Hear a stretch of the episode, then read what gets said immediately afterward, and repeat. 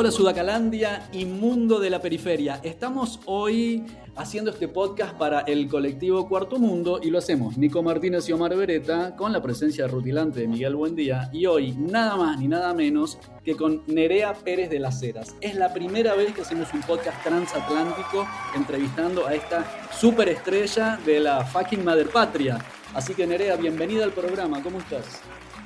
Muchas gracias, menuda presentación. Es que yo soy fan, o sea, yo soy fan de Puto el que lee y, lo escucho, lo escucho con, fruición. Entonces, esa presentación me hace muchísima ilusión. O sea, ya solamente que sepas de mi existencia eh, eh, es un honor somos, enorme. Somos súper fan de la primera hora y admiradores. Nerea Pérez de las Heras es madrileña, periodista, humorista, autora del monólogo Feminismo para Torpes, que la lanzó a la fama mundial con una serie de videos que salieron después y, por supuesto, el libro. Además, como es multitasking, multipurpose, multigenia, hace el podcast Lo Normal y el podcast Saldremos Mejores con Inés Hernández. Es, bueno, por lejos el más escuchado de España, o casi. Si no está en el top 1, está en el top 0,1.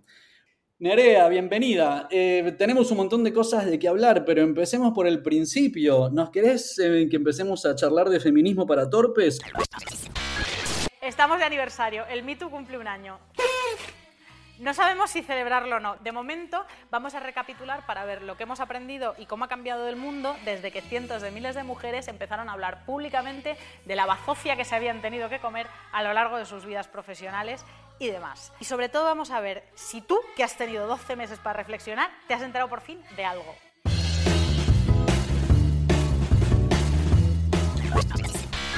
¿Cómo se te ocurrió? ¿Cómo arrancó? ¿Fue una cuestión de, indignación? ¿Fue una cuestión de necesidad? ¿Necesitabas el espacio? ¿Qué es lo que te llevó a eso para inspirar a toda la comunidad que nos está escuchando, que tiene ideas buenísimas y que hay que llevarlas adelante? Pues Feminismo para Torpes empieza eh, porque, por, como empiezan un montón de cosas valiosas, porque unas amigas eh, me animan a armar algo para un festival feminista que estaban haciendo, que se llamaba Fiesta Furiosa, yo había estado, yo ya estaba implicada en asociaciones, en colectivos feministas, escribía sobre feminismo, curiosamente en una revista de moda, manejaba estadísticas, manejaba cifras y empecé como a darme cuenta ya de adulta eh, de que era justo el feminismo lo que articulaba pues un montón de cosas que a mí me que a mí me preocupaban. O sea que todo lo que a mí me preocupaba políticamente estaba mucho más atravesado por el feminismo de lo que en un principio había pensado. Entonces empecé a, eh, empecé a tener muchas ganas de evangelizar. O sea, yo empecé a tener muchas ganas, sí, sí, sí, sí, o sea, de como de eh, llevar el mensaje con una vocación, un, un, amigo mío dice que yo realmente tengo alma como de monja misionera eh, de, vida activa y quería convencer a todo el mundo, entonces bueno, los bares empezaron a quedárseme cortos. Dije, ¿qué hago? Una, una novela gráfica, un, una, eh, pasquines, eh, ¿qué hago? Y estas amigas mías que tenían este festi me dijeron, bueno, invéntate alguna, algún tipo de performance. Y Feminismo para Torpes empieza como una conferencia performativa con un actor y una actriz a los que yo dirijo en escena y que les hago hacer cosas. Entonces, con esa estructura, pues eh, lo fui cambiando con la actualidad, la gente lo recibió muy bien, sin ser yo actriz ni dramaturga, pasó al teatro, el teatro se llena, el teatro parece que funciona, a la gente le gusta, pasa a ser unos vídeos en uno de los periódicos más leídos de España, en el país, y de ahí pasa a ser un libro.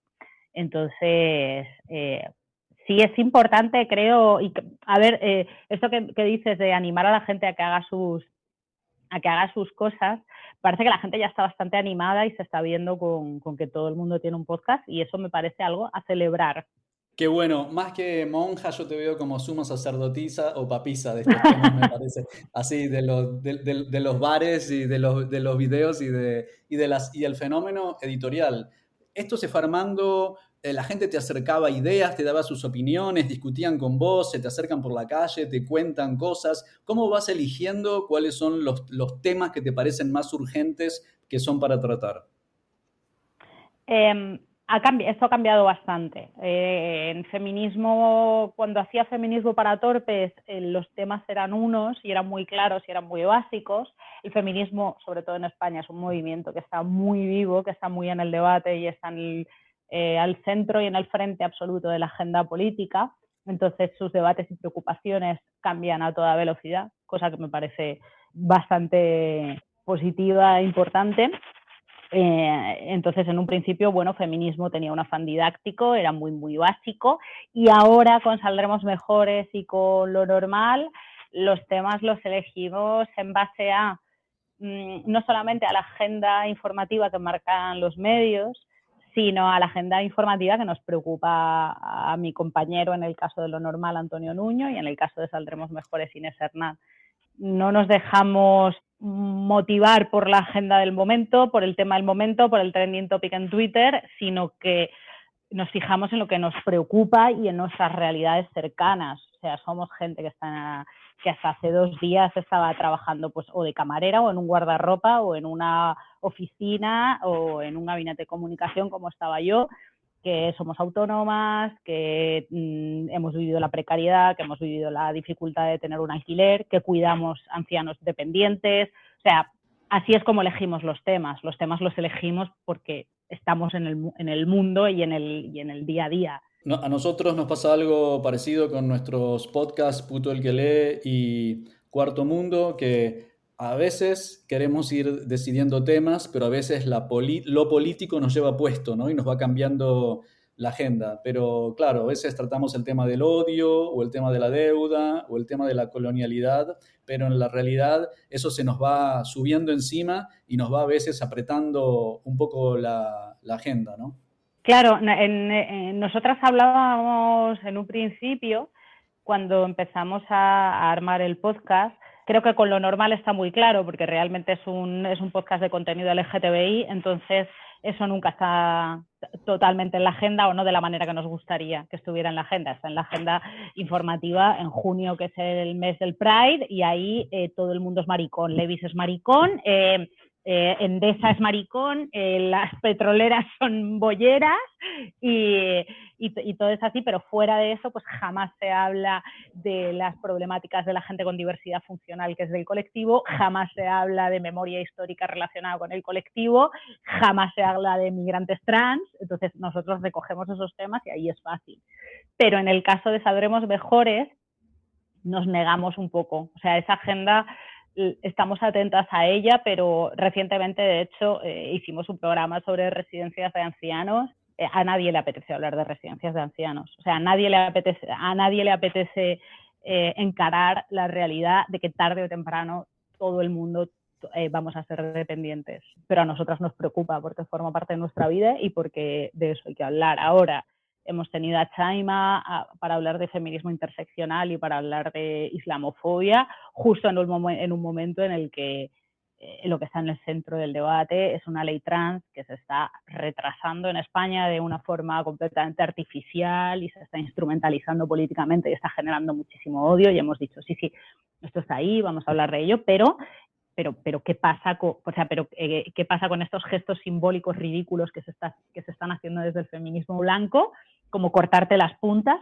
sanearte las puntas, hacerte un, eh, pequeño cambio de look y que, y que, bueno, nadie está diciendo creemos suficientemente, entrando profundamente en este tema y diciendo, como muchos dicen en Twitter, me parece bien, me parece mal, pero entremos profundamente en esto, traigamos a una, a una feminista eh, musulmana y que, nos, y que nos diga durante 50 minutos, durante una hora, cuál es su punto de vista, qué está pasando, eh, qué papel juega el colonialismo aquí, qué papel juega el racismo aquí. Eh, preguntemos, escuchemos.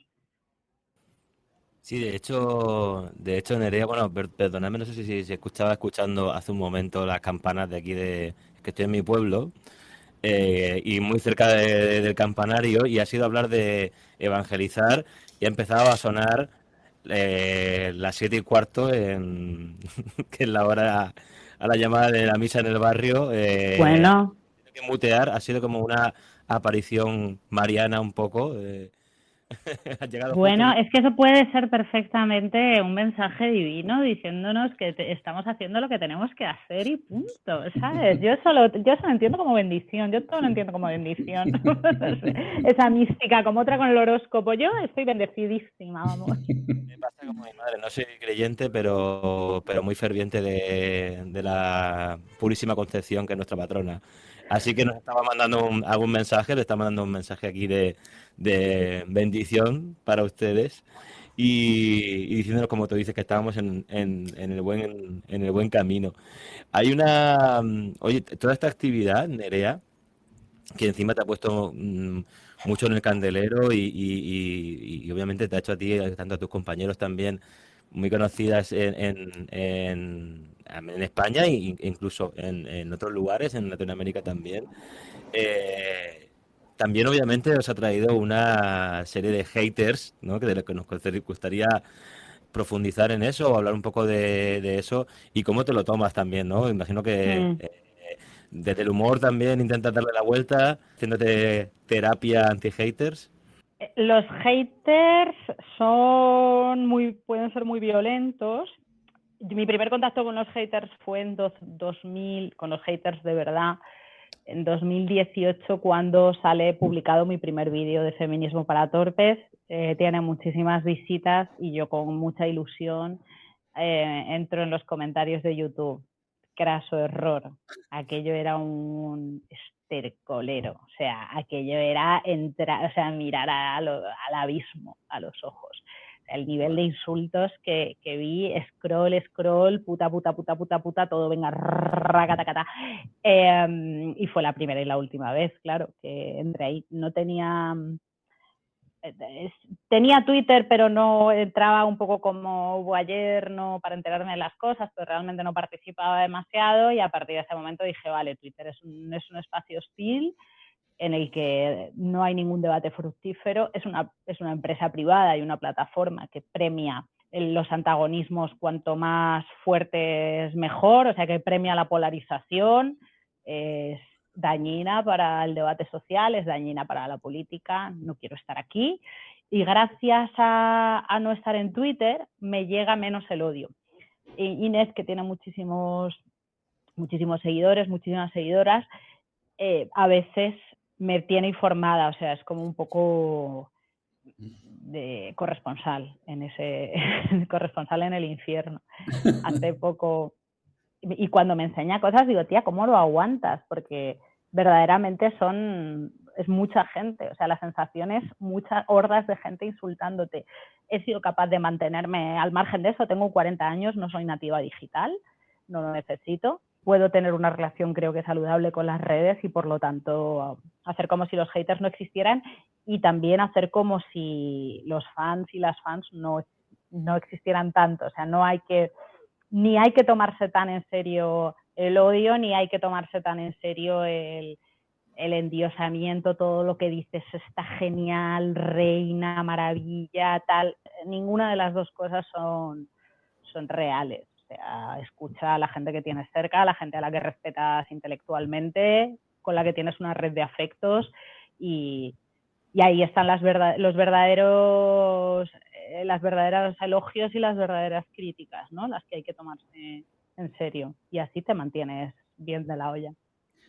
A todos y a todas las que trabajamos en los temas de comunicación, en temas de disidencias, es eh, bastante terrible ver cómo se está poniendo más virulento, ¿no? Eh, bueno, en Latinoamérica o en esos espacios ocupados que llamamos América Latina, los evangelistas tienen mucho que ver con eso, se organizan de maneras eh, muy eficientes para trolear en las redes y son de una ferocidad tremenda. Nosotros hemos tenido discusiones sobre que la Biblia está arriba de la Constitución, por ejemplo, ¿no? Con este... ¡Wow! Y, que es así, porque es la palabra de Dios y se lo dijo el pastor, y bueno, y eso es como, señora, usted no probó, eh, no sé, no fue al colegio, educación cívica uno, o qué le enseñaron en educación cívica en la secundaria, ¿no? Pero bueno, temas como eso, separación de iglesia y de Estado, son temas que vemos que, que tenemos mucha, mucha conexión con el trabajo que hacen ustedes, pero la verdad que lo que más conmueve Claro, la gente que, escucha en Madrid o que escucha en Buenos Aires o que escucha en Lima eh, o en Ciudad de México, bueno, hay más acceso a la información, circula todo con mayor velocidad,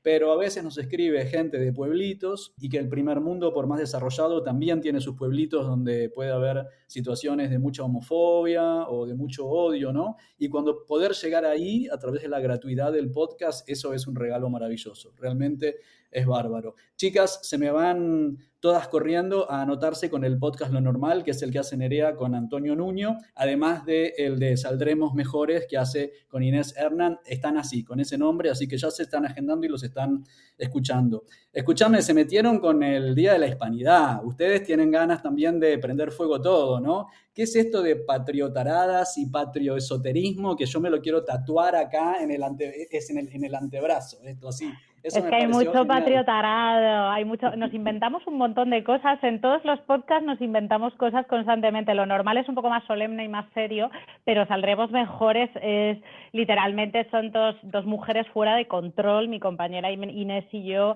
eh, que en cada momento nos estamos, claro, tenéis a los evangélicos allí y nosotras aquí tenemos eh, el Opus Dei, que está al frente de muchas grandes empresas españolas, infiltrado en los, en los, cuerpos y fuerzas de seguridad del Estado y tenemos con mucho poder económico a CEOIR y abogados cristianos que también están muy organizados para meter querellas, eh, intimidar y, y, bueno, y cada programa que, que, no nos meten una denuncia, pues es un, es un día más de vida.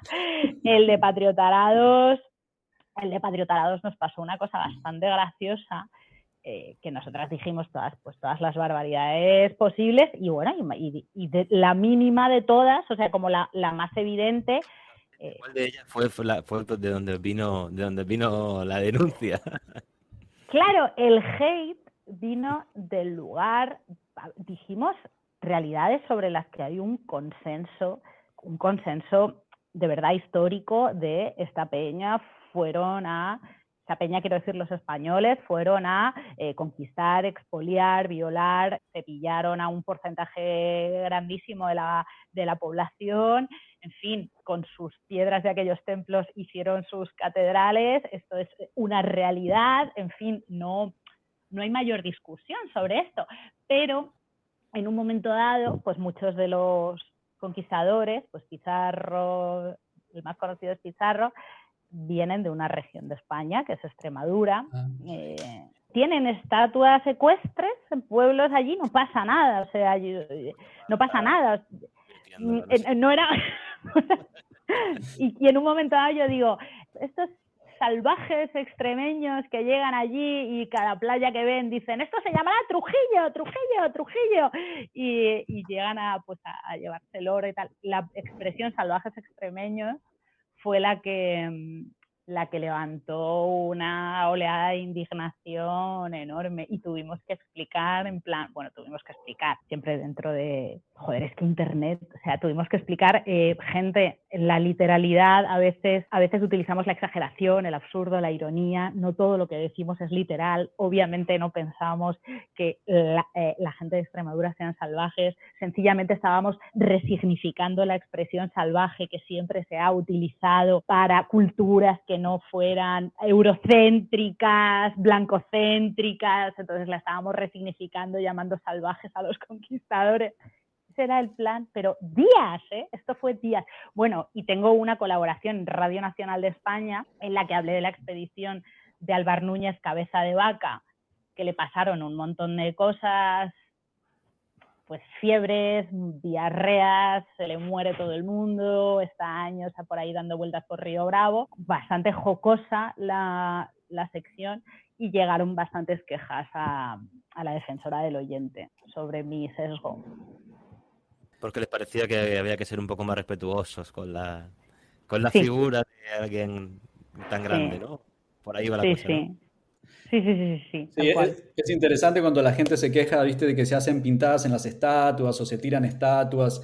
En Buenos Aires tenemos una estatua favorita que es la del general Roca, que es el que hizo la llamada campaña del desierto, que salió a matar a toda la población originaria que había ahí, se repartieron los campos entre cinco familias y le tiran bombas de pintura roja, etcétera, y hablan del, del vandalismo, ¿no? Pero en realidad ese vandalismo al monumento viene de un paso previo que es la monumentalización del vandalismo que esa estatua representa, ¿no? Entonces, eh, vandalizarla es solamente una consecuencia lógica, me la dejaste picando, como decimos en, Argentina, ¿no? Es como que, claro, es como que, ¿qué, qué, íbamos a hacer con eso? Pero es... Eh, es realidad y es muy interesante que esto no es algo que pasa solamente en España, porque como, ve, como te digo, pasa en Argentina con nuestros propios monstruos, que yo estuve eh, ahora hace poco en las Islas Molucas, en Indonesia, y fui a un centro cultural donde explican, bueno, el, desastre y, las malas condiciones que la expedición de Magallanes, que ya se había muerto a la, a la hora de Molucas, pero bueno, del Cano, trae a toda la región y cómo se han empobrecido y bueno, y la guerra que inició Magallanes en Filipinas, que hace que lo maten, etcétera, etcétera. Y, bueno, estuvimos ahora con Miguel, eh, que nos invitaron de Cuarto Mundo este encuentro Cultura y Ciudadanía que organizó el Ministerio de Cultura y Deporte Español, que como, como decía Miguel, como decías vos, que era el pesadilla, pesadilla de los fascistas, ¿no? El encuentro. Totalmente. Era la pesadilla de, de, los fascistas. Estaba lleno de mariconas, de negros, de chinos, de sudacas, eh, Sin papeles, eh, todos ilegales, gitanos. gitanos también había, ¿verdad? De todo ese totum revolutum que, que, normalmente que nos meten, ¿no? Así nos habrá pasado, ¿no? Hablando con, con gente, eh, te meten en el mismo saco a, a, cualquier agente de ideología peligrosa, ¿no? Como que no me acuerdo quién, quién decía eso, ¿no? Que mata que seas hippie, que marica, que, que comunista, es como todo una, ese todo un revolutum. Y como decía Omar, bueno, ese lugar lo quiere llamar el Ayuntamiento de Sevilla el Centro Magallanes, ¿no? Te puedes imaginar también, claro, eh, todos esos, como digo, sudamericanos, eh, negros, etcétera, que había allí, eh, activistas, gente que trabaja el arte y el activismo, cómo expresó su opinión sobre, sobre, digamos, ese lugar, que a su vez es una, es una fábrica de artillería hecha obviamente para sostener el imperio. Un lugar muy interesante para resignificar. Pero es interesante, bueno, esto, ¿no? Como tratar de hacer una revisión honesta de la historia para no comernos cualquiera, ¿no? Para no, para no creer que venimos de un lugar que no venimos. Que eso es un poco interseccional a muchas de las, de las culturas. Pero bueno, inventarse esta cuestión así un poco imperial y sobre todo esto de que se empieza a monumentalizar todo eso cuando el imperio empieza a achicarse, ¿no? Es como, es como una reacción ante la decadencia del imperio, empieza a inventarse qué es lo que ha hecho Putin ahora con, con este, volver a enterrar a los zares que fueron asesinados, que fueron este, y, bueno, y toda esta nueva cosa de la bandera con el águila bicéfala y todo esta, este, volver a revivir esos imperialismos, ¿no? Siempre tienen un olor a que, a, que algo de derechas, ¿no? Que están queriendo imponerme este, este nacionalismo de patriotarados realmente, ¿no? O de patrioesoteristas, como, como bien dicen ustedes, y vamos a empezar a, a usarlo.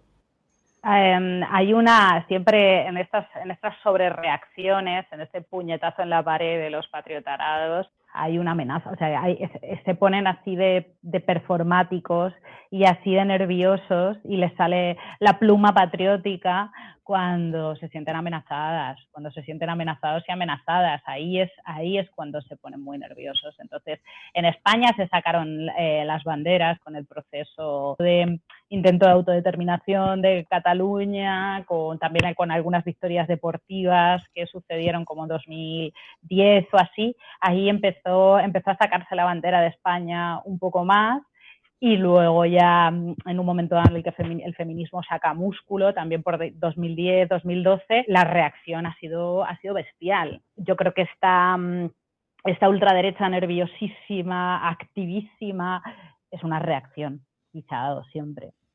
Sí, y nosotros tenemos que tener cuidado porque en Sudamérica saben organizarse muy bien. Y de hecho están ganando, están ganando espacios políticos.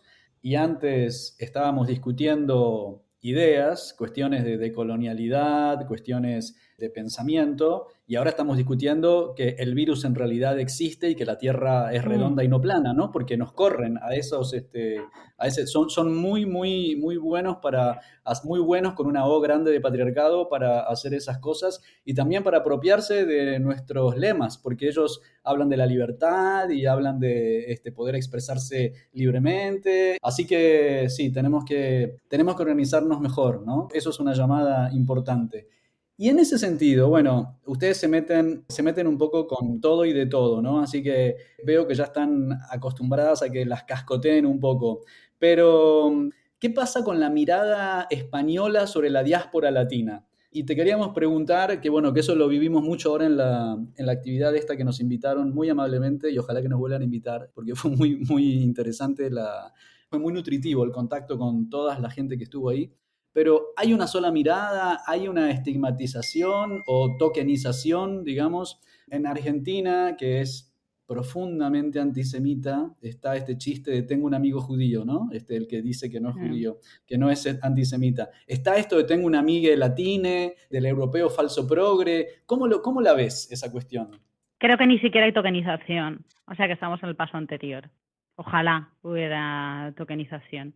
Ni siquiera entre entre, en entornos muy, muy progres, todavía se ha dado, mm, se ha dado la tokenización. Todavía vamos por lo anterior, por tengo una amiga trans, marica, bollo, pero es que, pero es que la latina es la que está cuidando a mi abuela y le está cambiando los pañales. Entonces, eh, hay lo que hay es, primero tendría que venir la vergüenza de toda esa enorme población migrante ultra precaria en economía sumergida que está literalmente sosteniendo los cuidados de este país, tendría que venir esa conciencia y esa conciencia es durísima, porque esa conciencia mm, pasa por reconocernos dependientes de esas personas, de esas mujeres, su mayor parte son mujeres, de esas mujeres que están sosteniendo los de esas mujeres en situación irregular, que no tienen papeles, que además es útil para el sistema que no tengan papeles, porque aquí antes de, empezar a tramitar tu tarjeta de residencia tienes que demostrar que has estado dos años, con lo cual te fuerzan a estar eh, dos años en situación irregular. Esos dos años en situación irregular en los que fuerzas a una persona a ser vulnerable ante la autoridad, también fuerzas a esa persona a aceptar la subsistencia en cualquier circunstancia y de, y de eso se nutre, de eso se nutren los, los peores trabajos. Y si un día dicen paro, si un día dicen paro, para todo. Ya se acabó. O sea, si, un día dicen paro de cuidar, eh, paro de cuidar a una población súper envejecida, eh, paro de reponer en un súper, paro de, currar en negro, eh, como sea, se para todo.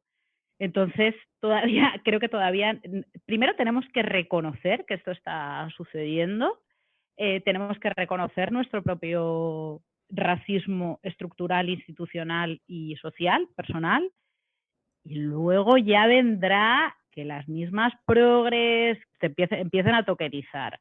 Ya vendrá, pero de verdad que estamos en un estadio muy, muy, muy primitivo de, reconocimiento, creo. No creo, o sea, los, vamos, es que, es que lo sé, es que es que me, es que me consta.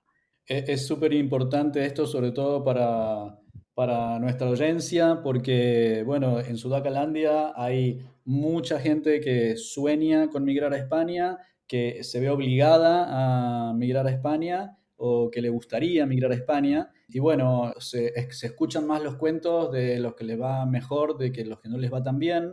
Eh, una cosa es migrar con pasaporte europeo porque tu abuelo, tu abuela, tus antepasados y vos tuviste el privilegio de disponer de los fondos para poder hacer todo el trámite, que no es muy sencillo, pero hay mucha gente que se va con la visa de turista y se queda, ¿no? Porque no tiene otra opción. Y bueno, y ahí eh, nos interesa mucho hacer este camino de ida y vuelta para contar. De hecho, hemos eh, entrevistamos a, a muchos latines que están viviendo en España y les preguntamos mucho ¿no? sobre su experiencia y algunos con mucho éxito, otros con mayor dificultad, pero para todo el mundo había algo interesante que era que su identidad latina comenzó a formarse al llegar a España, ¿no? al sentirse, sentirse diferente. Entonces, yo me, yo me, pregunto, un país que recibe tanta, tanto migrante como es España, ¿qué pasa con esto? No? Si las diásporas eh, hacen estallar en ciertos sectores, capaz más a la derecha, este, este, nacionalismo, este nacionalismo reactivo de la gente que se asusta, ¿no? Eh, no, las, no creo que, y esto es una opinión personal, no creo que sea eh, la diáspora latina, creo que la diáspora latina por una situación de afinidad religiosa, de, idioma, eh, de la utilidad que te comentaba, que te comentaba antes, es como, como que les estorba menos, les, insultan igual, el racismo es el mismo, no es, el, no es lo mismo ser una persona blanca de Argentina que viene a España que una persona ecuatoriana, peruana, boliviana, hay una grandísima diferencia, que no es blanca, o sea, hay una grandísima diferencia en cómo, en cómo se te coloca en la sociedad y en cómo se coloca a tus hijos, tus nietos, porque no nos olvidemos que, claro, ya no estamos hablando de migrantes, ya estamos hablando de personas españolas racializadas que siguen ocupando espacios, que siguen siendo, se, utiliza la expresión migrantes de segunda generación. Como ya no son migrantes, esta tía es española, dejad de llamar, o sea, eh, se hereda la condición de migrante, no, lo que se hereda es el color de la piel. Entonces eso es lo que te está, te está incomodando, te está sacando. La que molesta es, la que molesta, la que la derecha y ultraderecha utilizan como arma arrojadiza es la musulmana, o sea, e, esto es así. Y esa es otra gran bolsa de mano de obra barata que sostiene la agricultura en el sur de España. Eh, es la gente del norte de África y eso es la cabeza de turco que ha utilizado la ultraderecha para, para ascender. O sea, los menas, que son los menores en situación, eh, menores no acompañados, se les llama, la ultraderecha los llama menas, son niños pequeños son niños pequeños en centros de internamiento directamente, son criaturas, eh, los está criminalizando y los está utilizando además como, como herramienta para, para poner nerviosa a la gente. ¿no? Estos son delincuentes, vienen a violar, vienen a robar, se llevan dinero público. Ahí hay como el, el, foco está puesto en otro, en otro tipo de migrante. O sea, el foco está, está puesto en, en los inmigrantes norteafricanos. Como puedes ver, Omar, aquí siempre encontramos en España una manera de instrumentalizarlos, ya sea para trabajar en el campo, ya sea para aglutinar en torno al odio, en torno al odio contra alguien, pero siempre hay una instrumentalización y creo que algunas de las compañeras que nos hablaban sobre la ley de extranjería en Sevilla, cuando el encuentro en el que estuvimos, bueno, todo el rato, si recuerdas, remitían a la ley de extranjería y, realmente es como una ley muy injusta, pero una ley muy útil, digamos, también, ¿no? en el momento en que tú tienes a, toda esta gente en, una situación ultra precaria, te es más útil. Y bueno, como bien dice Nerea, incluso eh, te es útil hasta la segunda generación que la sigue llamando migrante, aunque sea nacida aquí. ¿Por qué nos cuesta tanto? Yo, Nerea, eh, hay un caso, yo creo que, bueno, son casos muy, muy distintos, ¿no? Pero tenía, yo viví en, en Australia un tiempo y, la gente no tenía tanto problema en llamar, digamos, nuevos australianos, ¿no? obviamente la idiosincrasia es muy distinta. Allí, por ejemplo, sí se ha hecho, sí se ha pedido perdón oficial desde los 70 por la colonización. Eh, son otras historias, pero sí hay una como una, un orgullo tanto de los de, las, de los migrantes como de, de los propios digamos que llevan allí más tiempo, en llamar nuevos australianos. No, no, hay, problema con eso, que puede ser incluso problemático, ¿no? Es, decirle, ¿no? Pero, pero hay una especie de orgullo, ¿no? ¿Por qué no? ¿Por qué aquí siempre se le recuerda al que entra por la puerta que, no es de aquí? Pues no lo sé. Sí que hay, sí que sí que hay mucho problema con eso.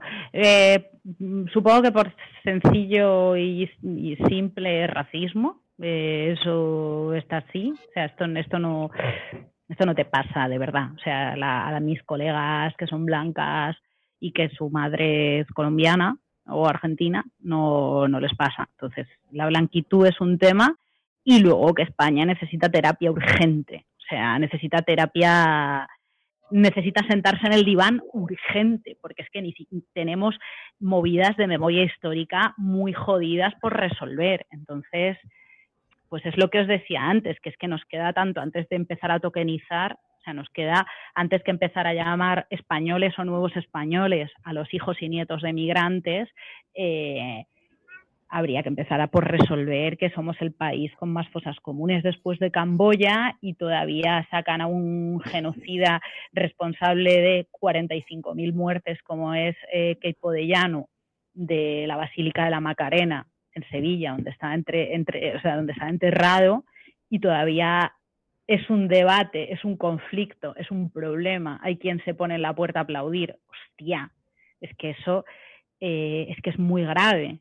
Eh, todavía las descendientes de quienes tenían el poder económico y político en la dictadura están en los mismos puestos y no pasa nada, están en la tele, o sea, la hija, nieta, no sé, descendiente de Vallejo Nájera, que era el, el Menguel español, que no pasa nada, o sea, no es una qué culpa va a tener ella de su, de su ascendencia, ¿no? de su familia, de su estirpe, no tiene ninguna culpa, pero que es un buen ejemplo de pues eso, de que, de que España tiene que, que, mirarse a sí misma, mirarse al espejo, mirar su memoria y tiene mucho trabajo por delante, de resarcimiento, de reconocimiento, de reparación y de mirarse a sí misma hace 40 años y de mirarse a, sí misma ahora y de mirar cómo es, eh, como no es blanca, como es multi, multireligiosa, multicultural, multitodo. Y, uf, es, es que yo no sé cuándo va a pasar eso, la verdad. Y ahí aprovecho para pasar el aviso, eh, vayan chicas corriendo a escuchar el podcast que hicimos sobre la obra de la psicoanalista brasileña Sueli Rolnik, que ella tiene que exiliarse de Brasil durante la dictadura y termina siendo, siendo discípula de Guattari.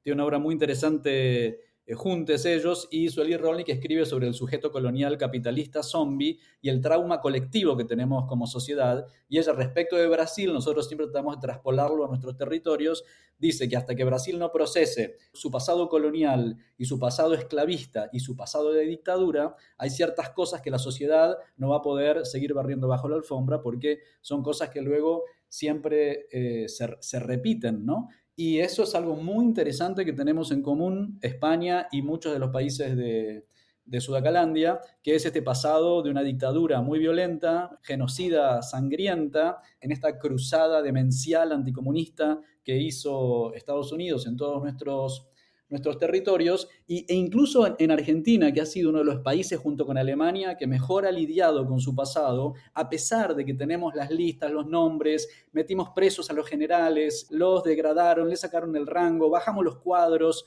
hicimos todo eso, de todos modos tenemos ahora un resurgimiento de la derecha que pone en duda todo eso que ha sido probado en juicio, ¿no? Y que está todo documentado. Así que ese es un trabajo que tenemos interesante para, para encarar juntas. Antes de que nos quedemos sin tiempo, perdón, pero quiero hacer un salto. Hablemos de LGBT, que es uno de nuestros temas preferidos, que nunca nos cansamos de hablar también, interseccional a todos los temas. Y te queríamos hacer esta pregunta. Nosotros notamos que con las aplicaciones de citas, los que somos pre-digital, este, como, como yo también, que tengo bastante más de 40, pero bueno, me subo a tu caballo en ese sentido, claro, ya no hace falta más a ir a espacios de encuentro LGBT exclusivos porque eso ahora con las aplicaciones de citas, ¿para qué era pagar una cerveza, una entrada a un local o lo que fuere? Si total en la aplicación de citas lo tengo gratis y me voy a la casa y, este, bueno, y nos, y nos encontramos, ¿no? Ahora, lo que me preocupa es que esos lugares, esos lugares de encuentro, pre-época aplicaciones de citas que nosotros teníamos, que ahora se reducen más al Día del Orgullo y algunas otras cosas, eh, situaciones puntuales, se van convirtiendo hacia espacios que son menos LGBT eh, exclusivos, que, que está bien, pero de alguna manera me pregunto si no se va desdibujando nuestros espacios de lucha y si eso no pone en riesgo perder los derechos que hemos conquistado, ¿no? ¿Cómo, está, cómo ves la situación del otro lado del charco? Mal, eh, mal, lo veo mal, no lo había visto. Ahora, mientras estabas hablando, Mar, estaba pensando, claro, joder, es que a lo mejor ha sido por las aplicaciones de citas.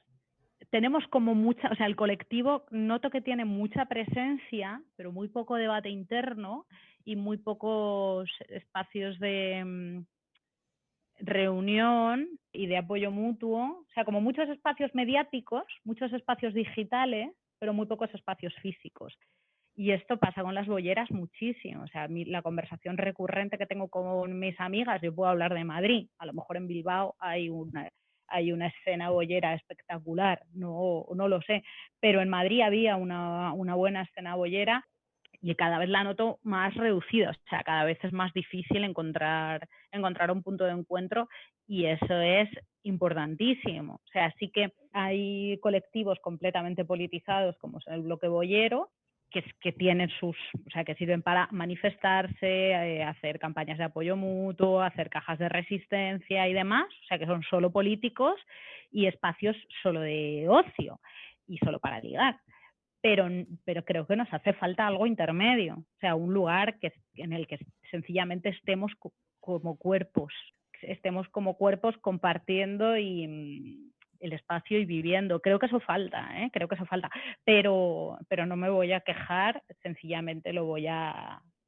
Llevo años trabajando, o sea, hablando esto con amigas y, y me siento en parte responsable, en plan, tío, vamos a juntarnos y, eh, si, no este, si no existe este bar o si no existe eh, este local, pues habrá que hacerlo. O, habrá que hacer esta fiesta mensual o habrá que, o sea, hay que hacerlo.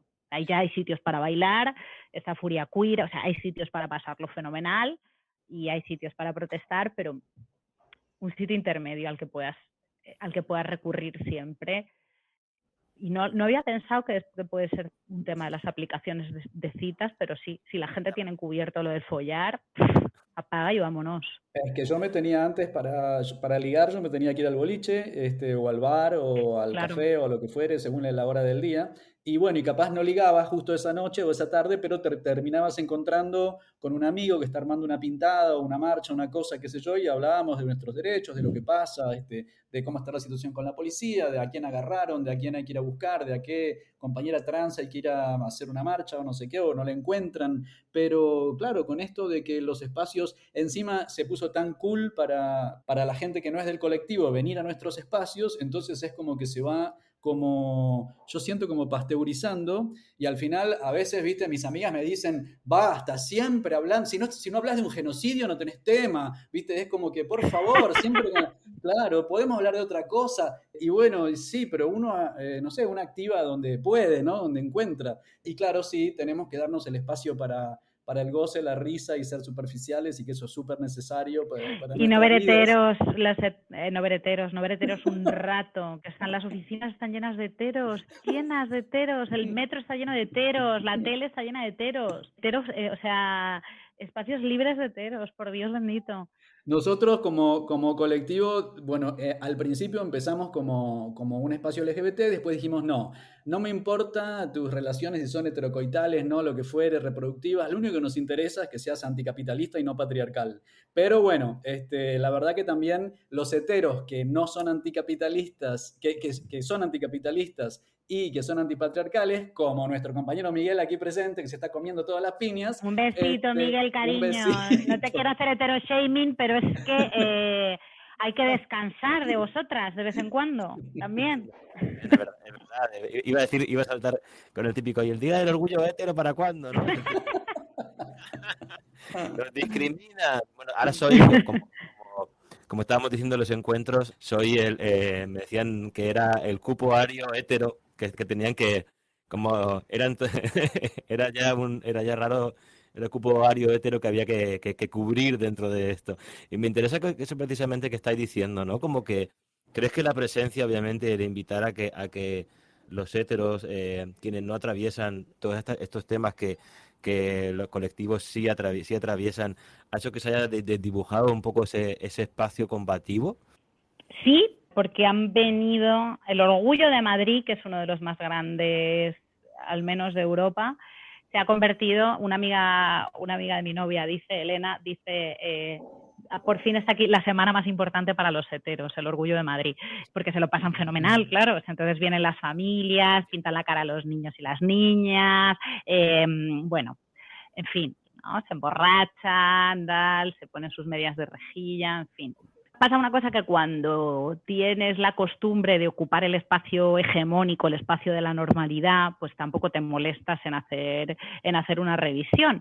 Entonces, a mí me parece positivo transversalizar y me parece positivo compartir espacios, obviamente, o sea, lo anterior era una broma, o sea, obviamente, eh, con gente hetero, pero me gustaría eh, que el discurso cambiara un poco de del discurso de inclusión y tolerancia al discurso de aprendizaje.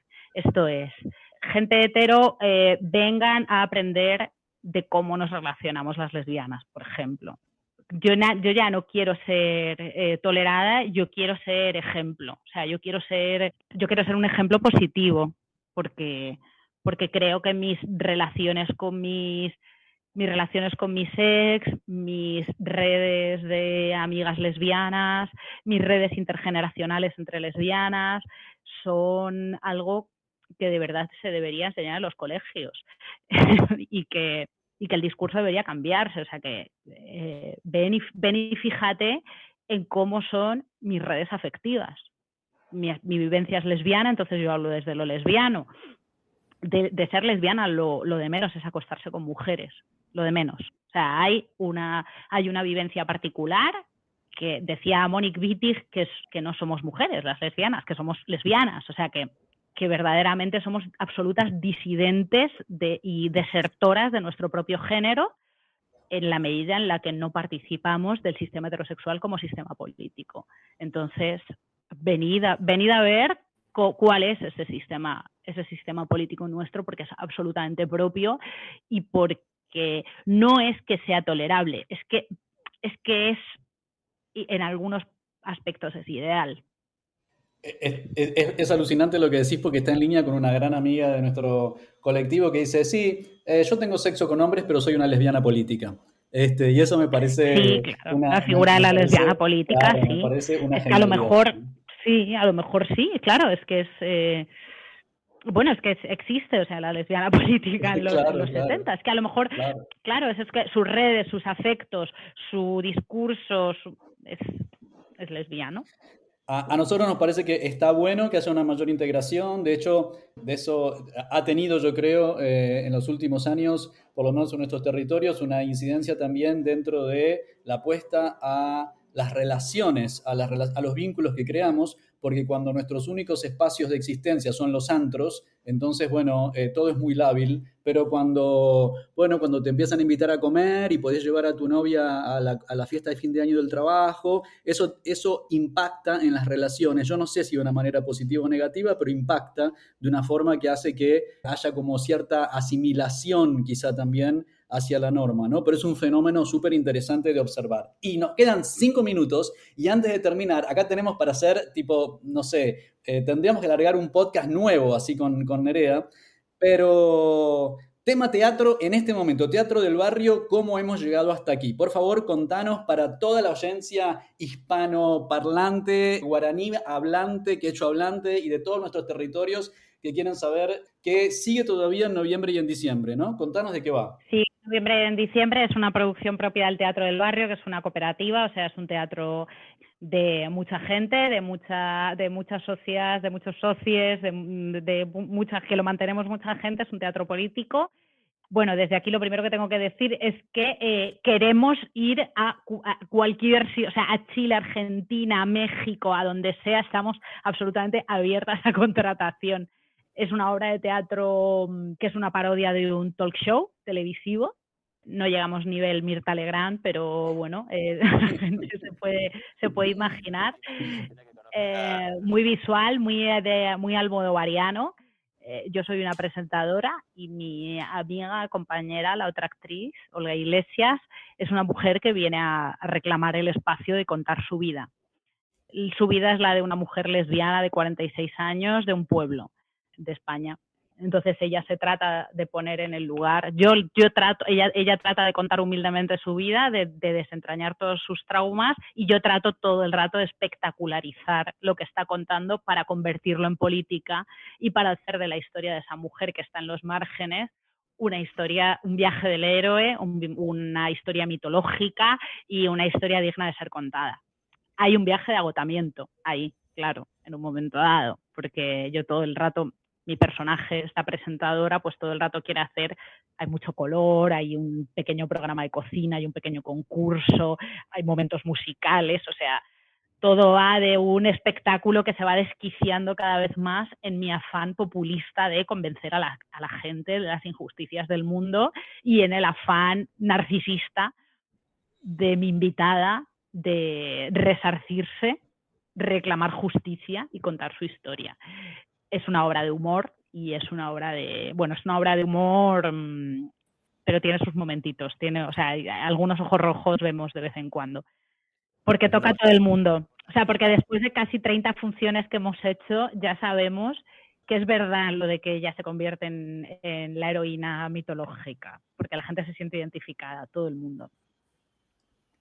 Bueno, chicas, ya saben, se me van corriendo en el Instagram de Nerea Pérez de las Eras. En Instagram está el link al Teatro del Barrio, a esa producción. Así que bueno, la van siguiendo y se van informando. Nerea, creo que te ganaste el, no sé, la cucarda, la medalla, la banda, la corona de sudaca honoraria con este podcast. Te adoramos, te bendecimos, te glorificamos, te esperamos. Así que vamos a cruzar el charco y hacer eh, así un mestizaje radical es lo que más me apetece del mundo. De verdad, ha sido un honor eh, estar invitada aquí. Me siento internacional de repente, por fin. me siento menos provinciana y más internacional. Y todo desde, el sofá de su casa, que Nerea ha tenido la gran... Eh, y que nos ha regalado toda esta gran reflexión que, como bien decía Omar, podría esto nos da para para dos, para tres a esta, a esta señora hay que echar, hay que sacarle más jugo, ¿eh? de alguna manera. Es eh, maravilloso, de verdad. lo primero que pregunté si, er, si había vídeo también para poder aprovechar esta bata que llevo puesta, que me la he comprado recientemente y es muy gustosa. Y entonces me habéis dado una alegría con que solo sea audio y puedo estar tranquilísimamente en bata como una folclórica retirada. Bueno, igual de acá te vas corriendo al teatro, ya nos dijiste que teníamos que cortar esta hora y se nos acaba el tiempo también para nosotros en la radio. Muchas gracias, esto fue un exitazo, así tipo va a ser un éxito de oyencia, la estamos rompiendo y la seguimos rompiendo. Gracias Nerea Pérez de las Heras, sos una diva, una diosa irreemplazable, te amamos. Gracias a vosotros, os amo yo también, amor de vuelta. Vamos a terminar. Somos Nico Martínez y Omar Beretta y este es un podcast del colectivo Cuarto Mundo. Y Miguel Buendía, creador de la productora Nomad Radio y residente en Onda Saibú, Centro Cultural de España, Juan de Salazar, en Paraguay. Seguinos en Facebook y Twitter, arroba puto el que lee 108. Y en Instagram, arroba censurado 108. Y también pueden encontrar mi trabajo en www.nomadradio.art y en Twitter como arroba Miguel Para toda Sudamérica, educación sexual integral y laica. Y para todo el mundo, cuidados y ternura. Hasta, la, próxima.